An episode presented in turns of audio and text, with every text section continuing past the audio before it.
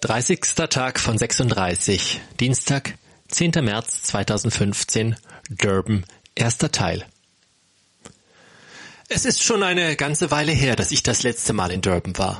So bin ich gespannt zu sehen, was ich wiedererkenne und was sich geändert hat.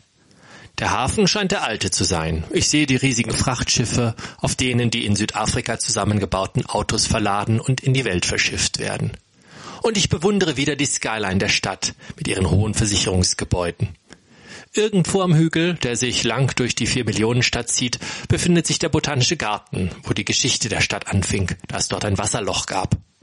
Aber das steht nicht auf unserem Besichtigungsprogramm. Es wird auch nicht zur Uni gehen, deren Turmhaus den fernen Horizont akzentuiert. Das Wetter ist fantastisch. Die Sonne scheint am blauen Himmel, keine einzige Wolke, Fast ist es ein bisschen zu warm.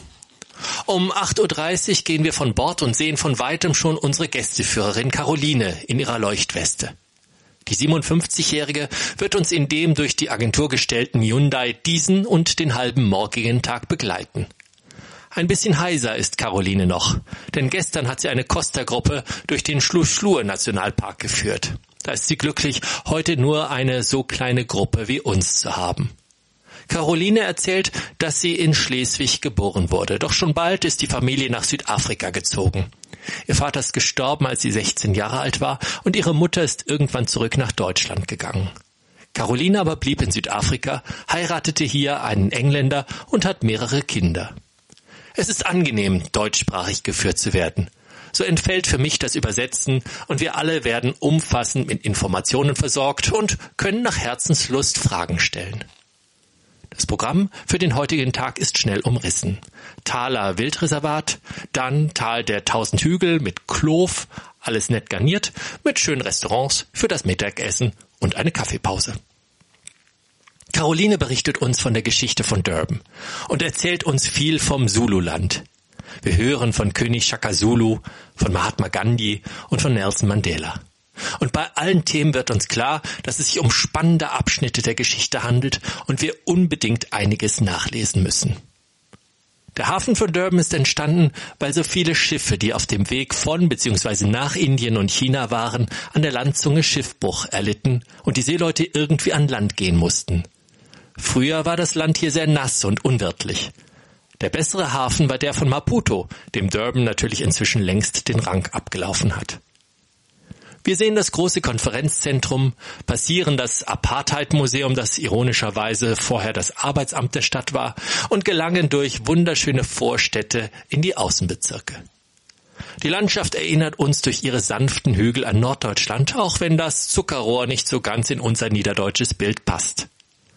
Schon jetzt fallen uns überall die grandios in lila und pink blühenden großen Bäume auf, die wir als Glory Tree, Tibucina granulosa identifizieren.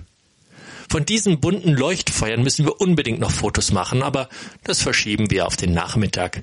Denn zunächst wollen wir das Wildreservat besuchen. Um halb zehn erreichen wir den Eingang des Reservates, das auf einer Fläche von 7000 Acres zahlreiche ehemaligen Farmen vereint. Meinem Pförtner bezahle ich den Eintritt, dann geht es im Hyundai über Sandpisten durch die Anlage. Schon am Wasserloch zur Linken sehen wir drei Breitmaulnashörner. Allein weil sie schon in einer Gruppe auftreten, ist es klar, dass es keine Spitzmaulnashörner sein können, erklärt Caroline. Als es weitergeht, entdecken wir Archie, der majestätisch seinen Kopf über die Akazienbüsche hebt. Archie ist ein Giraffenbulle. Jetzt erfahren wir, dass die Giraffen die einzigen Tiere sind, die bereits mit Hörnern geboren werden. Die Männchen benutzen sie, um miteinander zu kämpfen. So schabt das Fell darauf im Laufe der Zeit ab und eine Glatze kommt durch. Auch wenn die Giraffen häufig in weiter Entfernung voneinander anzutreffen sind, handelt es sich doch meistens um Familien, die aufgrund ihres guten Sehvermögens miteinander in Kontakt bleiben. Die Akazien, erläutert Caroline, sondern Gerbstoffe ab, wenn sie angefressen werden. Das schmeckt dann bitter und deshalb wandert die Giraffe zur nächsten Akazie weiter, ohne einen Busch komplett leer zu fressen. Von den Straußen, denen wir ein wenig weiter begegnen, hören wir, dass nur die Männchen die Brutpflege betreiben. Wir sehen viele Vögel wie den Weißbrustkormoran oder den Tippotip mit seinem an fallenden Regen erinnernden Ruf, weshalb er auch Regenvogel genannt wird. Die drei Blaukraniche sind natürlich die Sensation unter den Vögeln, denn sie stellen die südafrikanischen Wappenvögel. Ich begeistere mich aber mehr für die Antilopen. Wir entdecken Kudos, Reedbox, Nyalas, Elandantilopen und Blässböcke. Letztere haben ihren Namen nicht von der Blässe auf der Stirn, sondern weil sich in ihren Nüstern Bakterien einnisten und sie darauf häufig niesen müssen. Bless you, Blässbock. Natürlich klicken unsere Kameras besonders, als wir auf die großen Herden von Gnus und Zebras stoßen. Es wärmt das Herz zu sehen, wie die Zebras miteinander kuscheln und ihre Köpfe auf die Mähnen der anderen legen.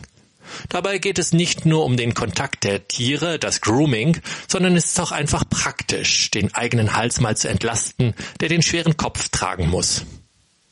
Besonders schön ist es für uns zu beobachten, wie die kleinen Zebras bei ihren Müttern trinken. Aber Spaß haben wir auch an den Warzenschweinen, die sich gegenseitig jagen und mit steil aufgestelltem Schwanz durch die Graslandschaft flitzen. Eine Pause an der Lodge, bei der wir verlorene Energien mit Eis auffüllen, darf natürlich auch nicht fehlen.